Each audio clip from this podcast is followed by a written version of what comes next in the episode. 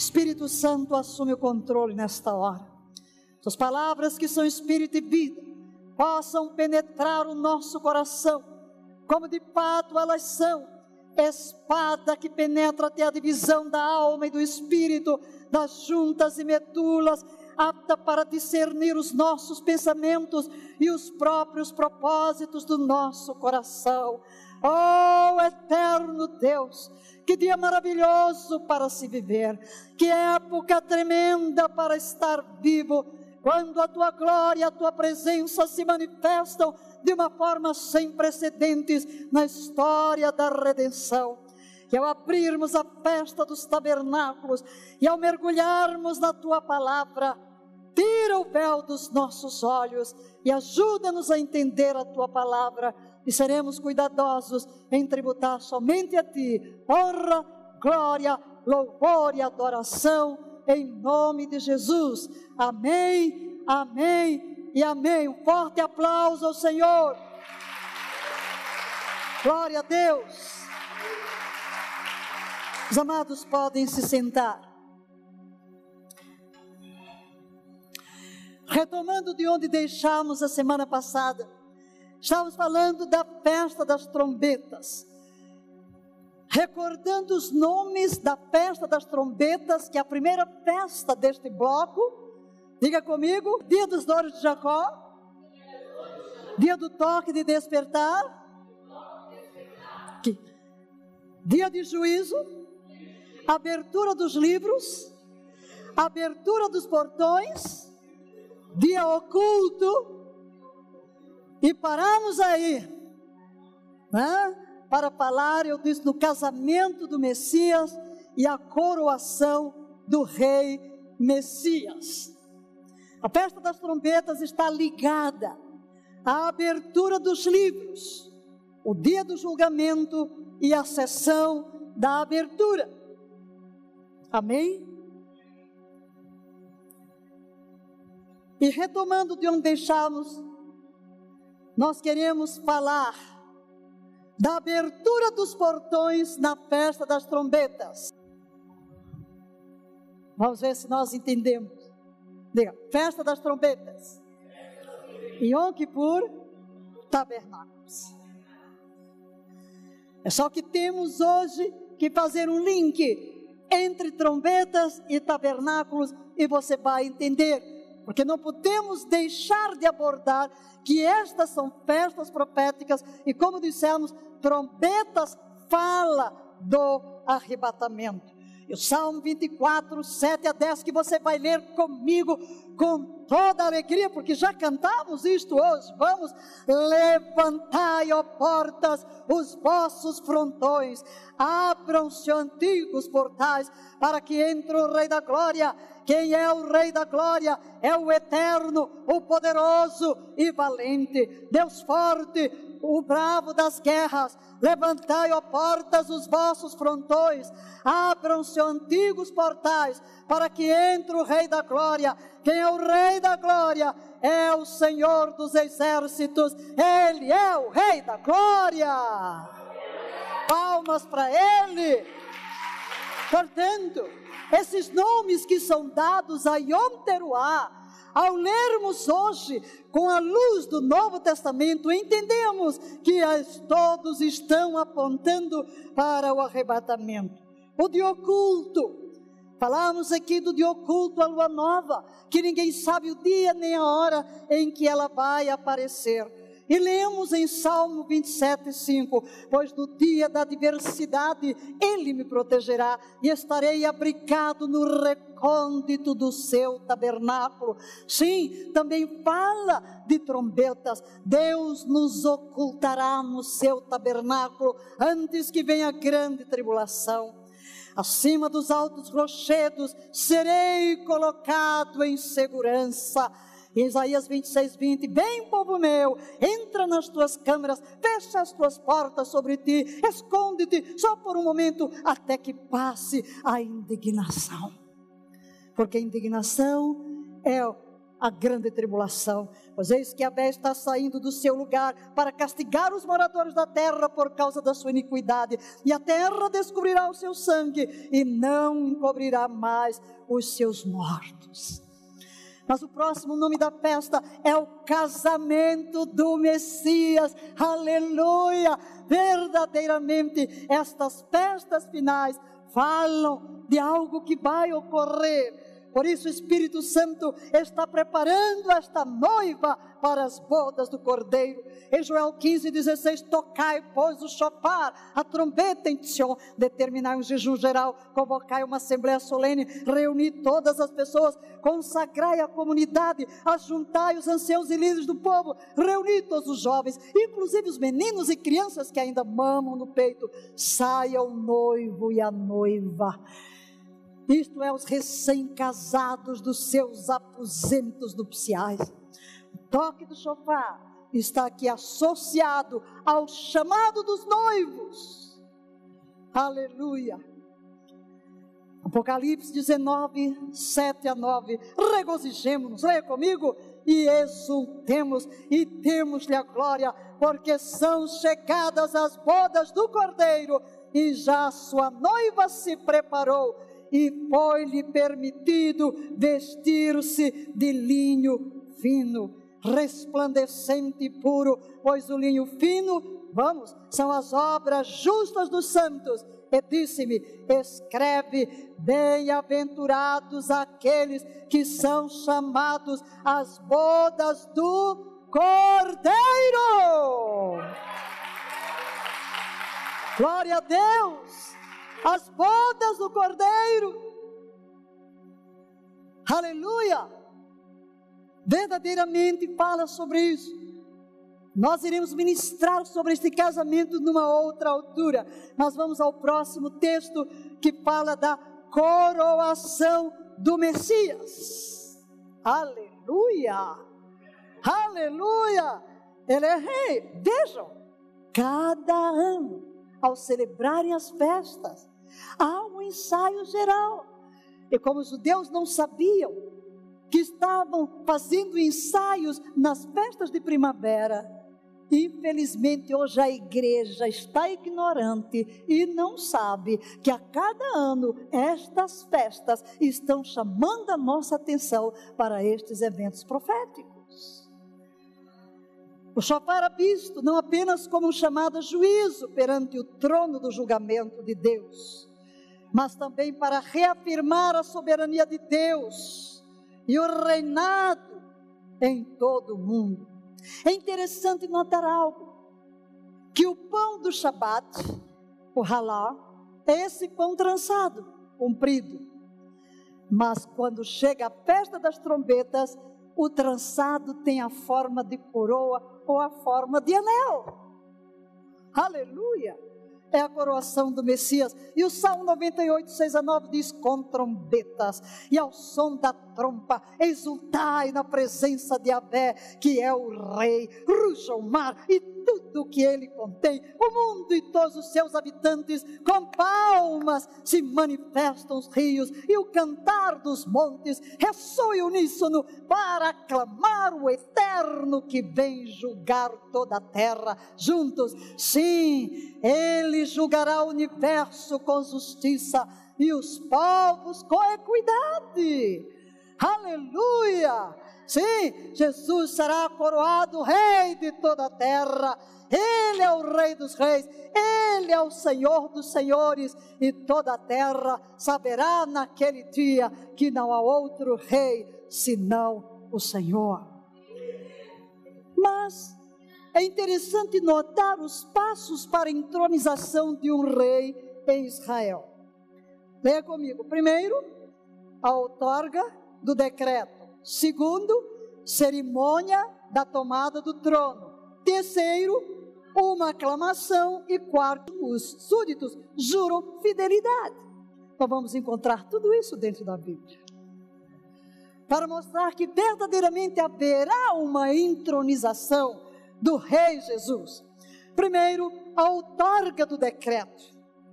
Eu fui eu que consagrei o meu rei sobre Sião, diz Yahvé meu monte sagrado, proclamarei o decreto de Avé. Qual é o decreto? Ele me disse: Tu és meu filho, eu hoje te gerei. Aleluia. Um cetro é dado. Em Hebreus 1,8 lemos, entretanto, a respeito do filho, revela o teu trono Ó Deus, Ele tem um trono, Ele tem um cetro, subsiste por toda a eternidade, e o cetro do teu reino é bastão da justiça.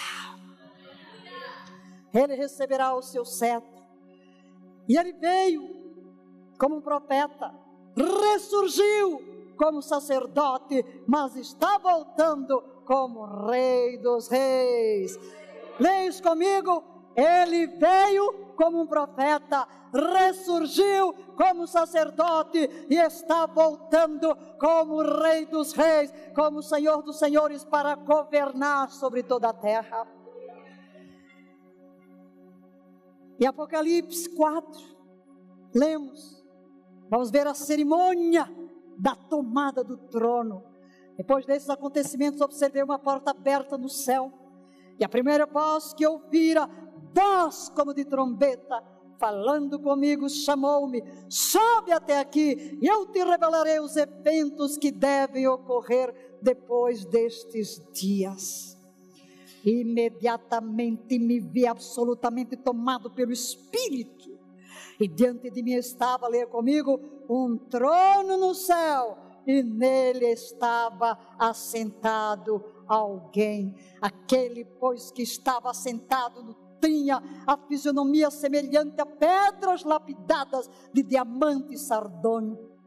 Ao redor do trono reluzia um arco-íris, parecendo uma esmeralda. Também ao redor do trono havia 24 outros tronos, e assentados sobre eles 24 anciãos, vestidos de branco e com coroas de ouro sobre a cabeça. Toda vez que os seres viventes exclamam glória, honra e ações de graças àquele que está sentado no trono e que vive para todo sempre, os 24 anciãos se prostram diante daquele que está sentado no trono e adoram aquele que vive para todo sempre.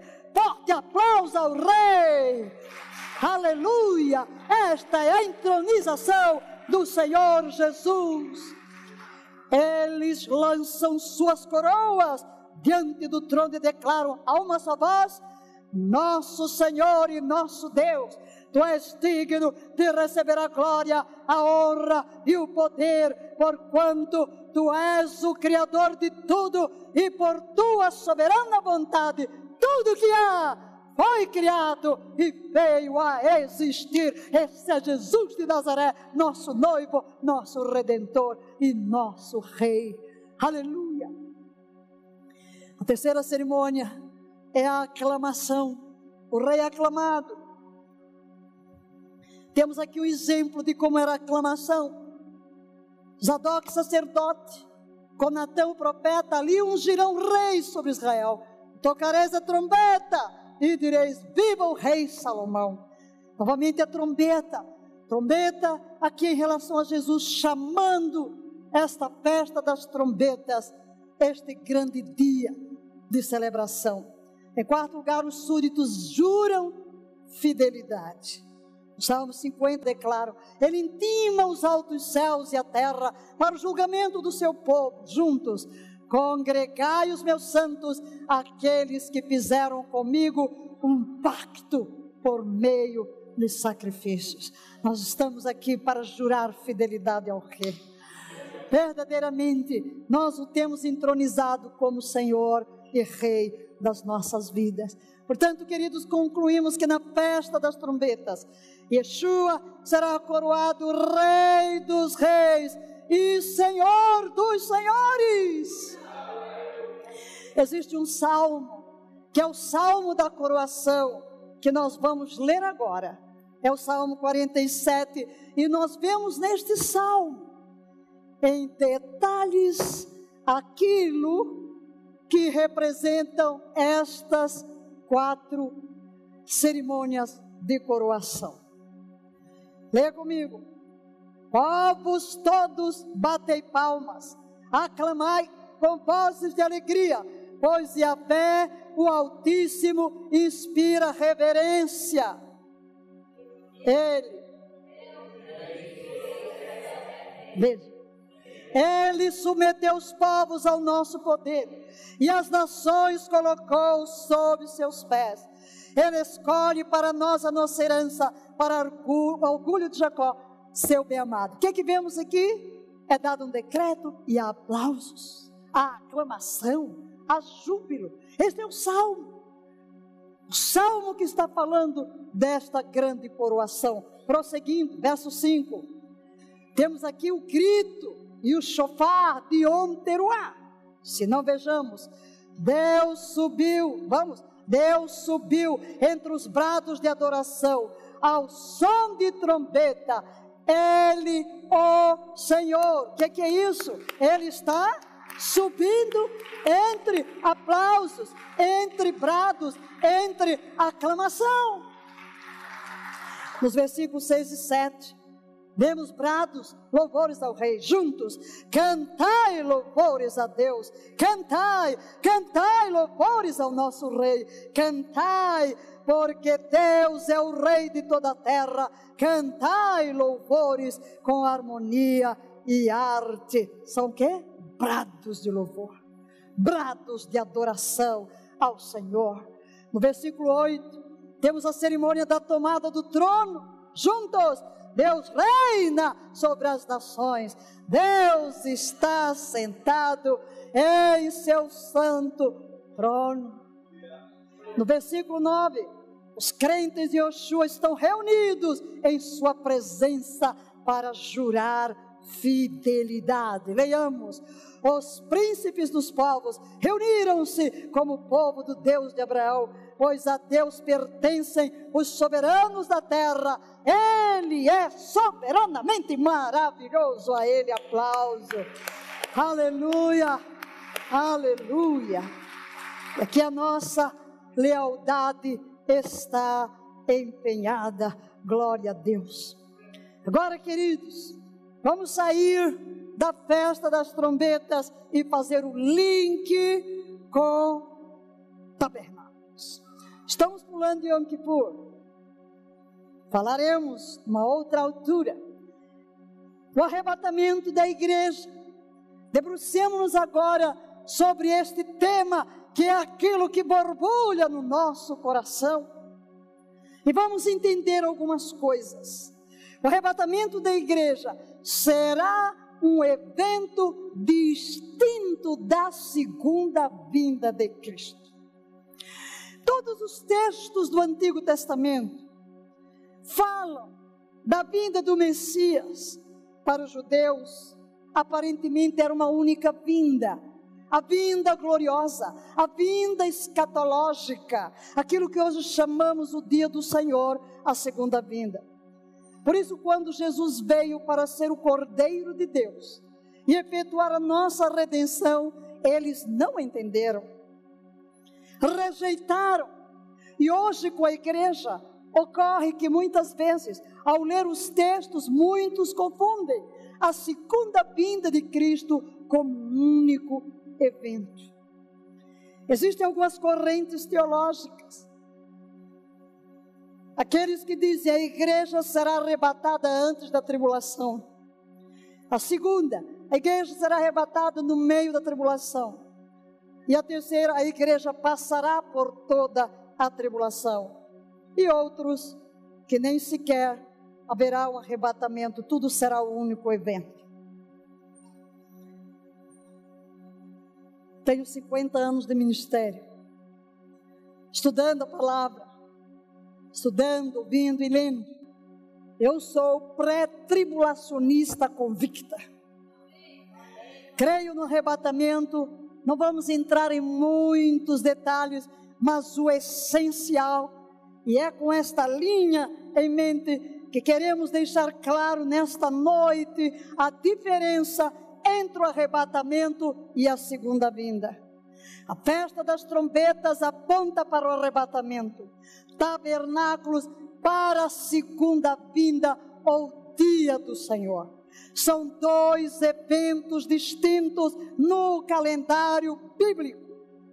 E vamos mergulhar agora, nos próximos minutos que nos restam, e iremos esgotar esta questão. Pensemos na natureza do arrebatamento. Rapidamente, a guisa de introdução, o arrebatamento é mais claramente apresentado em 1 aos Tessalonicenses, capítulo 4, versos 13 a 18. Os evangelhos não falam do arrebatamento. A revelação do arrebatamento da igreja foi dada ao apóstolo Paulo. No versículo 17, a palavra arrebatados traduz a palavra grega harpazo, que significa apoderar-se com força ou abocanhar. No arrebatamento, crentes vivos serão apanhados. Aleluia! Uma força se apoderará deles. Aleluia! A irresistível força, o irresistível poder de atração do Messias das nuvens os trasladará para as nuvens em um momento, no abrir e fechar de olhos. O arrebatamento é caracterizado na Bíblia como uma vinda transladadora, trasladar. Nós seremos trasladados da terra. 1 Coríntios 15, 51 a 52, 1 Tessalonicenses, todos estes textos falam de Cristo vindo para a sua igreja. Todavia, o segundo advento, celebrado em tabernáculos, é o retorno de Cristo com os seus santos, descendo do céu para estabelecer o seu reino terrestre. Não vamos ler agora todas estas referências que estamos colocando, mas leremos ao longo da ministração alguns deles para fundamentar nas Escrituras as nossas declarações. O arrebatamento ou trasladação da igreja é muitas vezes um paralelo do que ocorreu com Enoque e com Elias. Em cada um destes dois casos, eles foram arrebatados, eles desapareceram. É um paralelo do que vai ocorrer com a igreja, ela vai desaparecer. Em sua ascensão, o nosso Senhor foi levado ao céu. Atos 1, 9. E a descrição bíblica do arrebatamento envolve tanto a ressurreição dos crentes falecidos, como a trasladação dos que estiverem vivos no momento do arrebatamento. Daqui a pouco a gente vai ler. Vamos nos encontrar com o Senhor. Mas o retorno de Jesus Cristo, ele vem no arrebatamento para a igreja. Diga, no arrebatamento Jesus vem para a igreja. Isso está muito claro em 1 Coríntios 15 e em Tessalonicenses 4. Leiamos agora a palavra de Paulo aos Coríntios. Eis que vos declaro um mistério: nem todos adormeceremos, mas certamente todos seremos transformados no momento, no abrir e fechar de olhos, ao som da última trombeta. Porquanto a trombeta soará, os mortos ressuscitarão incorruptíveis e nós seremos transformados.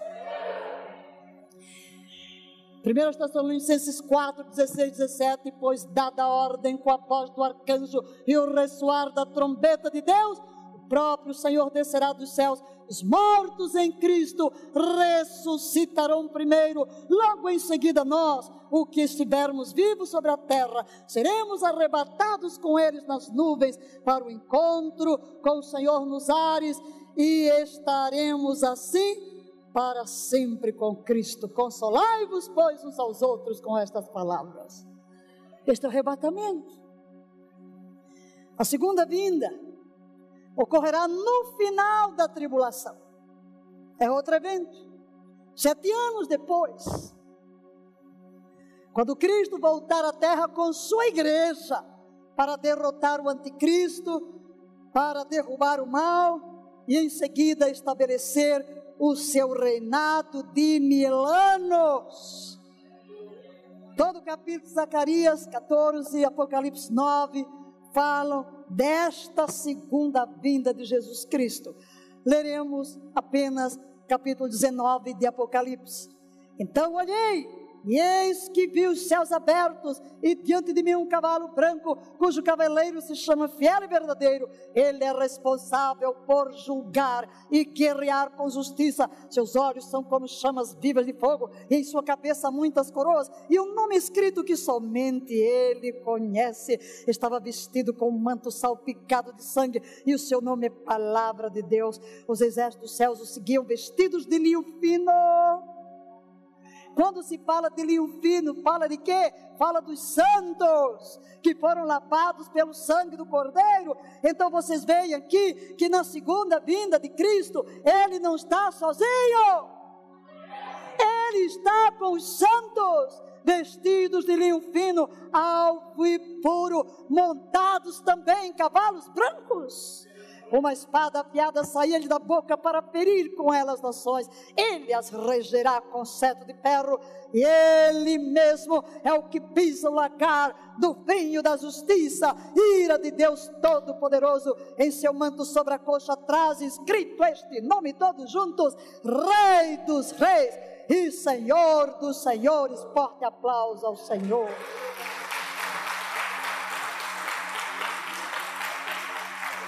Zacarias 14, como dissemos, todo capítulo, todo capítulo fala da segunda vinda do Senhor, e é neste capítulo que se diz que todos os anos as nações subirão a Jerusalém para celebrar a festa dos tabernáculos. A única festa que será celebrada no milênio é tabernáculos. Por quê? Porque é o aniversário da sua segunda vinda. Aleluia! No estudo de escatologia, estes dois acontecimentos parecem semelhantes, mas eles estão separados. Arrebatamento e segunda vinda de Jesus Cristo. Ambos ocorrem nos fins dos tempos. Ambos descrevem o retorno do Senhor Jesus Cristo para consumar todas as coisas. No entanto, existem diferenças entre os dois fundamentais. E hoje queremos nos debruçar sobre estas diferenças entre arrebatamento e a segunda vinda de Cristo. Aleluia! Primeiro, localização. No arrebatamento, os crentes são chamados a se encontrarem com o Senhor nos ares. É o que lemos. Os crentes saem da terra para se encontrar com o Senhor nos ares. Em um instante, os mortos em Cristo ressuscitarão e os crentes vivos serão chamados a subir. Então, a localização do arrebatamento não é na terra. Quem está na terra sobe. Aleluia. Quem morreu ressurge. Amém? Aleluia!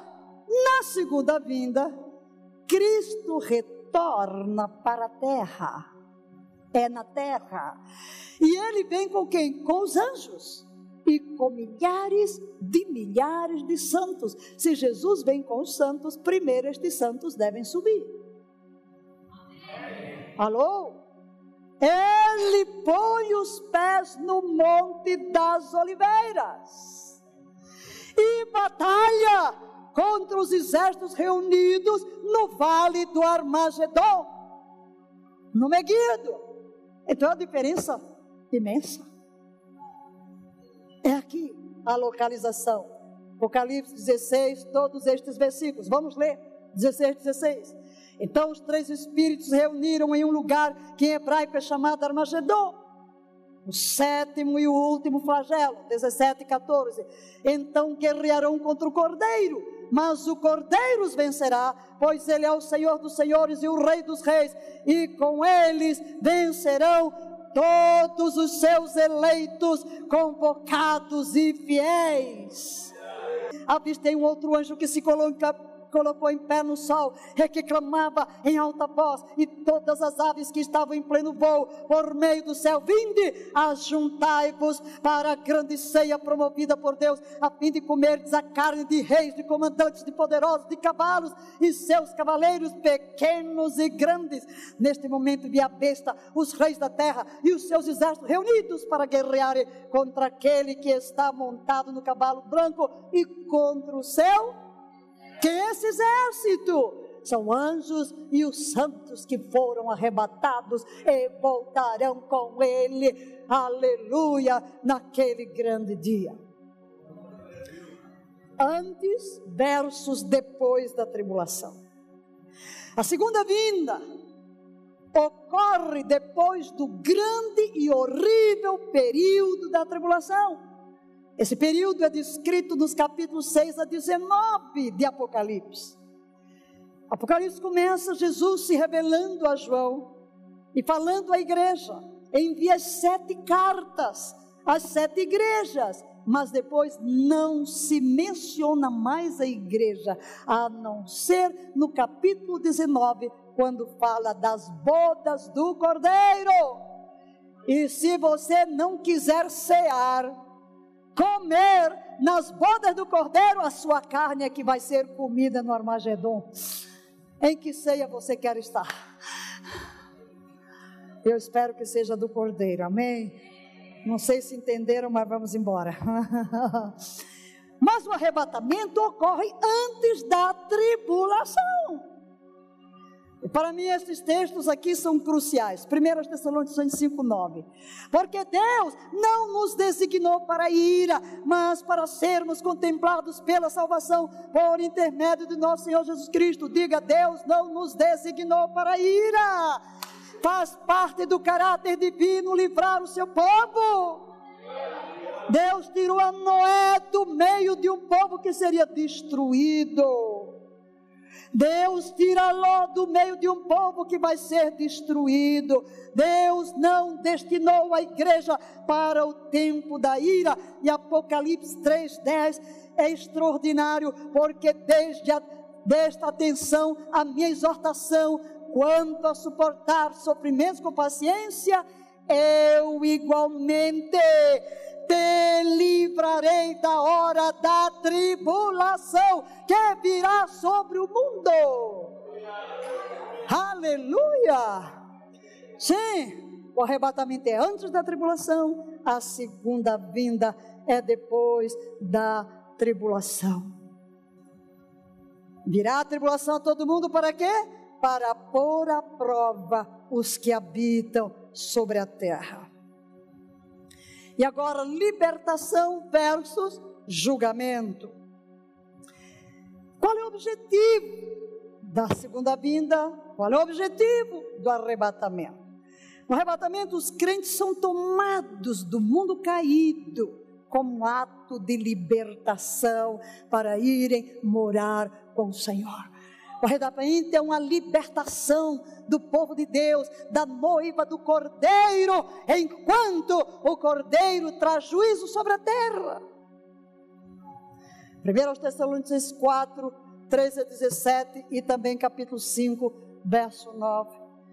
Mas qual é o objetivo da segunda vinda? Descrentes são removidos da terra por Deus como ato de julgamento. Uns são tirados para a libertação, outros para juízo. Apocalipse 19, 11 a 21, Mateus 24. A chave para entender o arrebatamento gira em torno da misericórdia de Deus e da sua ira. Na tua ira, lembra-te da misericórdia. As Escrituras deixam claro que os cristãos não vão sofrer a ira de Deus. Aleluia. Além de 1 Tessalonicenses e Apocalipse, que já lemos, Lucas 13, Romanos 5, 9, vamos ler Lucas 21, 36. Vigiai, portanto, em todo tempo, orando para que possais escapar de todos estes eventos que estão para acontecer e apresentar-vos em pé diante do Filho do Homem. E Romanos 5, 9. Agora, como fomos justificados por seu sangue, muito mais ainda, por intermédio dele, seremos salvos da ira. Aleluia! Muitos chegaram à conclusão de que o arrebatamento é o caminho de Deus para impedir que nós, os cristãos, soframos a ira. Mas, por outro lado, existe um período de sete anos, quando esta noiva estará sendo preparada para reinar com Cristo. Haverá uma celebração, as bodas, Enquanto juízo está se desenrolando na terra, a Bíblia não entra em detalhes do que vai acontecer naquele período, mas certamente Jesus estará instruindo os seus exércitos, porque ele descerá para governar mil anos. E certamente naquele período nós passaremos por um treinamento, receberemos missões para que quando voltarmos com Ele, como seus exércitos, o reino seja estabelecido. Aleluia. Glória a Deus.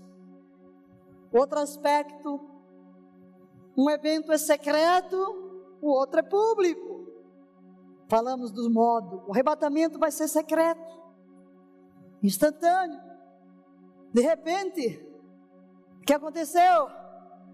O carro ficou sem motorista, o avião ficou sem piloto. Alguém ficou na mesa de cirurgia sem cirurgião. Os bebês todos desapareceram da maternidade, aleluia!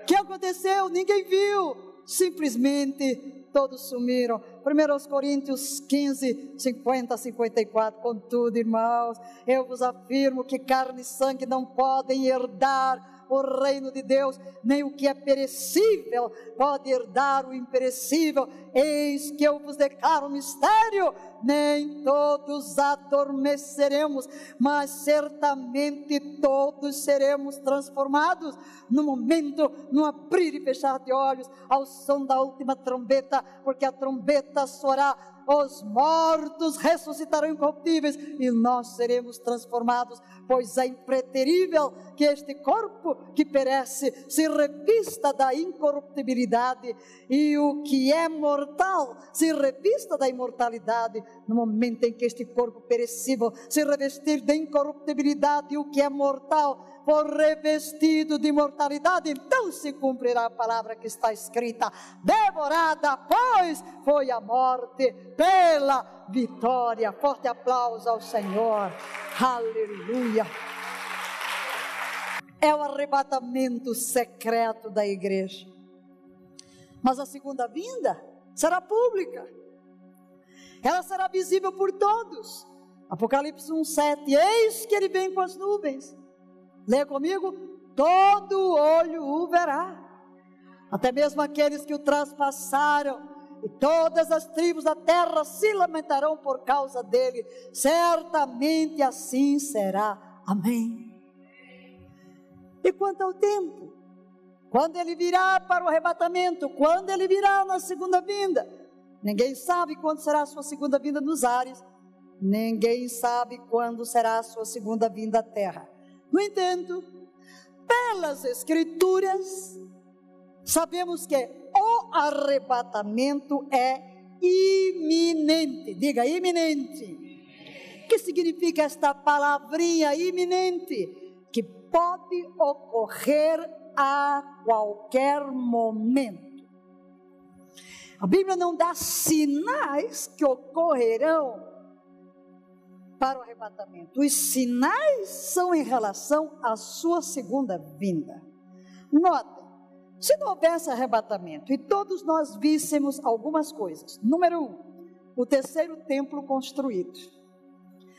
Número dois, o governo mundial. Nós já saberíamos, daqui a sete anos ele chega.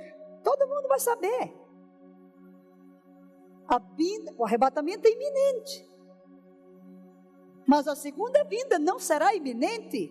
Quem estudou Bíblia e ficou aqui e não subiu, vai contar sete anos certinho se não morrer no caminho.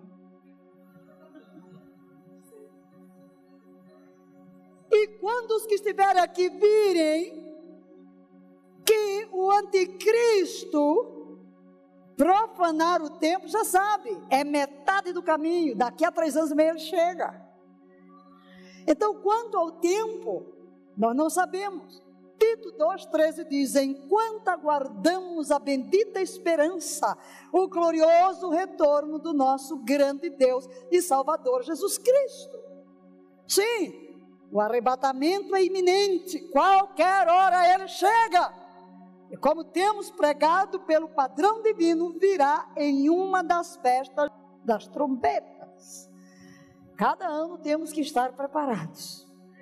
Amém? Também será como um ladrão de noite. Aqueles que não estarão vigiando serão surpreendidos. Por isso estamos preparando a igreja. Porque se não vigiar, vai ficar. Temos aí Mateus 24, 43, 44. Contudo, entender isto.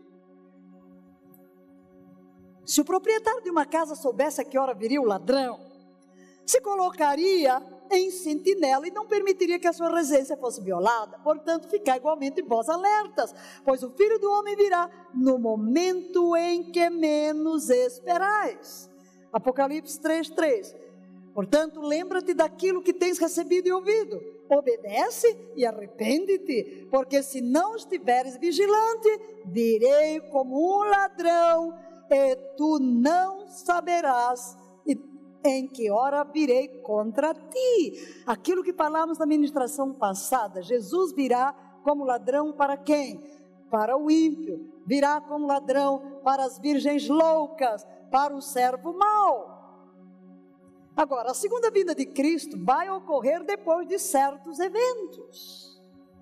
Há vários eventos que devem ocorrer antes que venha a segunda vinda. Segundo aos Tessalonicenses 2, 4, aquele que se opõe e se exalta acima de tudo que se chama Deus, ou é objeto de adoração, a ponto de se assentar no santuário de Deus, apresentando-se como Deus. É aquilo que eu falei há pouco. No momento em que isso ocorrer, todos vão saber. A volta do Senhor ocorrerá 1260 dias após a abominação desoladora. Da mesma forma, ela irá ocorrer após a final de 42, 42 meses, 1260 dias, ou seja, um tempo, tempos e metade de um tempo, dependendo da redação, de acordo com Apocalipse 2. Então, as pessoas podem contar 1260 dias. Ok? Quem volta com ele? Quando o arrebatamento é descrito, somos levados a crer que Cristo retorna sozinho. Ele vem sozinho para buscar a igreja. Mas na segunda vinda, ele retorna acompanhado. Ele vem com os anjos e ele vem com os outros cristãos. Além de Zacarias, de nós temos 14, nós temos Judas 14 e 15. Ora, foi quanto a estes que Enoque, o sétimo a partir de Adão, profetizou: Eis que vem o Senhor com milhares de milhares de seus santos, a fim de executar juízo sobre todos e convencer a todos os ímpios de todas as ações malignas que cometeram e de todas as palavras insolentes que os pecadores incrédulos proferiram contra ele. Pode haver um texto mais claro que esse? Hã? Ei, turma! Ele virá com milhares de milhares. Está escrito. Agora, Zacarias, só vou ler um pedacinho, 14,5b. Então Yahvé, o Senhor, o meu Elohim, Deus, leia comigo, virá com todos os seus santos. Então Jesus, a primeira vez, arrebatamento vem só. A segunda, vem acompanhado, diga, e eu virei com ele. É levado? O arrebatamento concentra-se em cristãos que estão aguardando a sua vinda, cristãos que estão preparados. Exemplo, a parábola das virgens loucas e das sábias, em Mateus 25. As que tinham azeite, as que estavam preparadas, foram levadas. As que não estavam preparadas, foram deixadas. A segunda vinda tem uma imagem oposta. São os impenitentes, são os tolos, que não anteciparam o retorno do Senhor, que serão tomados. Temos a exemplo na parábola do joio, em Mateus 13. Jesus instrui os ceipeiros a deixar que as ervas daninhas cresçam no meio do trigo, da cevada, até o dia da colheita. Mas quando chega o dia da colheita, devem ser recolhidos e lançados ao fogo. Então, na segunda vinda, os ímpios é que serão lançados fora. No arrebatamento, são santos que serão lançados fora da terra para irem com o Senhor nos ares. Aleluia. Quadro semelhante temos no julgamento de Noé, em Mateus 24. Jesus disse que a sua vinda seria como o quê? Os dias de Noé. Isto é, inesperada. Os injustos não estavam olhando para o Senhor eles não estavam esperando pelo Senhor e foram varridos no dilúvio. O justo não é sua família, foi tudo que sobrou na terra. A vinda do Senhor será como dilúvio, varrerá os ímpios, eles serão eliminados. Agora, queridos, vamos contrastar o arrebatamento e a segunda vinda de Cristo nos cinco minutos que nos restam. Primeiro, trasladação de todos os crentes no arrebatamento. Nenhuma trasladação na segunda vinda. Segundo, no arrebatamento os santos são trasladados, vão para o céu. Na segunda vinda, os santos trasladados retornam à terra. No arrebatamento, a terra não é julgada. Na segunda vinda, a terra é julgada e a justiça é estabelecida. No arrebatamento, o arrebatamento é iminente, a qualquer momento. Não há sinais. Na segunda vinda, segue sinais definitivos previstos, incluindo a grande tribulação. No arrebatamento, não é, o arrebatamento não é abordado no Antigo Testamento. A segunda vinda é prevista muitas vezes no Antigo Testamento. No arrebatamento, somente os crentes estão envolvidos. Na segunda vinda, toda a humanidade está envolvida. No arrebatamento, o arrebatamento será antes do dia da ira. A segunda vinda será a conclusão do dia da ira. No arrebatamento, não há referência alguma a Satanás. Na segunda vinda, Satanás é preso. No arrebatamento, Cristo vem para os seus. Na segunda vinda, Cristo vem não vem para os seus, vem para o mundo. No arrebatamento, ele vem nos ares. Na segunda vinda, ele vem para a terra. No arrebatamento, ele busca a sua noiva. Na segunda vinda, ele vem com a sua noiva. No arrebatamento, somente os seus o veem. Na segunda vinda, todo olho o verá. No arrebatamento, a tribulação começa. E na segunda vinda, o reinado milenar é inaugurado. Aleluia! O reino milenar, a segunda vinda de Cristo, quando o Senhor, por, Deus, por mil anos, com a sua noiva, com a sua igreja, estará governando da terra, Satanás estará preso, haverá justiça. Você vai ter muitas perguntas para fazer, mas eu prosseguirei amanhã, porque você já quer saber. E aí? São dois grupos, sim, senhores. Nós seremos uma classe semelhantes a Jesus. Os nossos corpos não serão mais corruptíveis, não morreremos, não teremos mais enfermidades. Aqueles que ressurgiram terão corpos gloriosos como do Senhor nós que formos arrebatados, também teremos corpos semelhantes ao Senhor. Não haverá dor, nem sofrimento, nem lágrima, nem morte, nem velhice, nada. Esta é uma classe que poderá trans, ser transportada para o mundo inteiro sem necessidade de passaporte, de transporte, de avião, seja lá do que for, porque o nosso corpo será glorioso como o corpo do Senhor Jesus. Aleluia. Amém. Como foi para o céu Jesus Cristo vir, quando o som da trombeta ecoar, quando a voz do arcanjo no céu estrugir, eu irei com Jesus me encontrar. Quem sabe canta comigo, oh que dia faustoso este dia de ser, quando o som da trombeta ecoar, quando Cristo nas nuvens de descer, para si entre nós habitar Neste dia de glória, o meu corpo mortal, semelhante ao de Cristo, há de ser.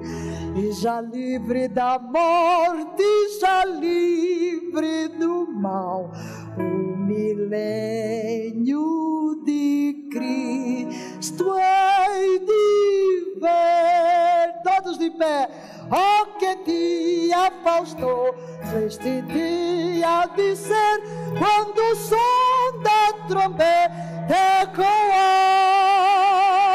quando Cristo nas nuvens tiver de descer, para si entre nós habitar. Oh, que dia faustoso este dia de ser, quando o som da trombeta ecoar, quando Cristo nas nuvens tiver de descer, para si entre nós habitar. Novamente neste dia de glória, o meu corpo mortal. Neste dia de glória, o meu corpo mortal, semelhante ao de Cristo, há de ser, semelhante ao de Cristo, há de ser, e já livre da morte, já livre do mal, e já livre da morte, já livre milênio de Cristo é de ver milênio de Cristo hei de ver. Oh, que dia fastoso este dia de ser quando o som da trombeta ecoar, quando Cristo nas nuvens tiver de descer, para assim entre nós habitar. Oh, novamente Oh, que dia fastoso este dia de ser, quando o som da trombeta ecoar, quando Cristo nas nuvens tiver de descer para si.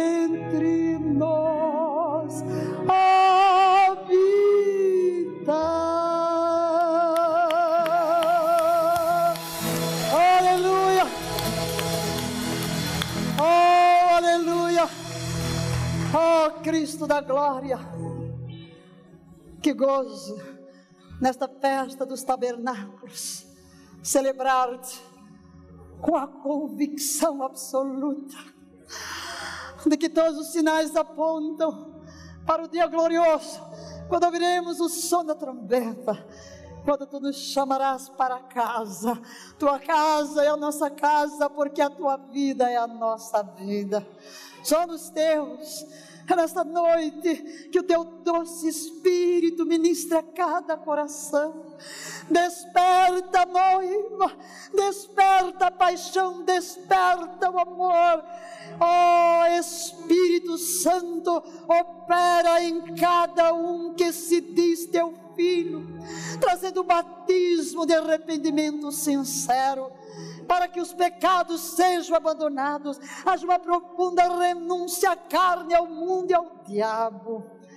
Oh Espírito Santo, tu tens toda a liberdade de remover de nós os andrajos imundos, de nos purificar, de nos lavar, de nos santificar, até que sejamos a noiva gloriosa, sem mancha, nem ruga, nem defeito algum, absolutamente santa e irrepreensível.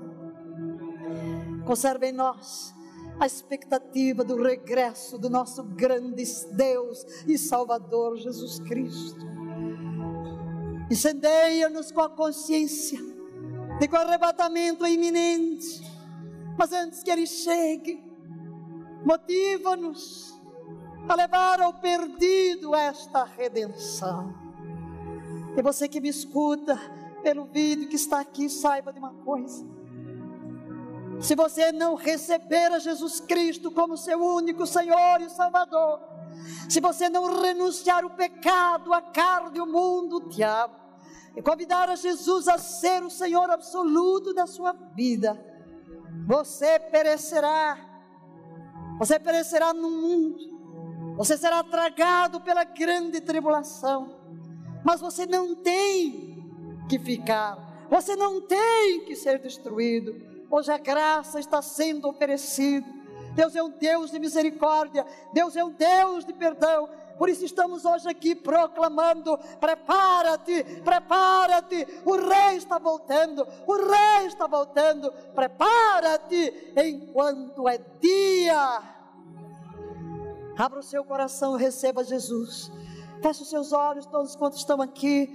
Você que me ouve pelo vídeo ou em qualquer uma das nossas igrejas, onde esta nossa voz está sendo chegada, quer sozinho ou em grupo, feche os seus olhos nesta hora e confesse a Jesus. Diga, Senhor Jesus, eu olho para a cruz do Calvário, onde pagaste o preço da minha redenção, jamais compreenderei a grandeza do teu amor, da tua graça e da tua misericórdia, mas eu escancaro a porta da minha vida e te convido a ser o meu Senhor, o meu Salvador, o meu Redentor, o meu noivo amado.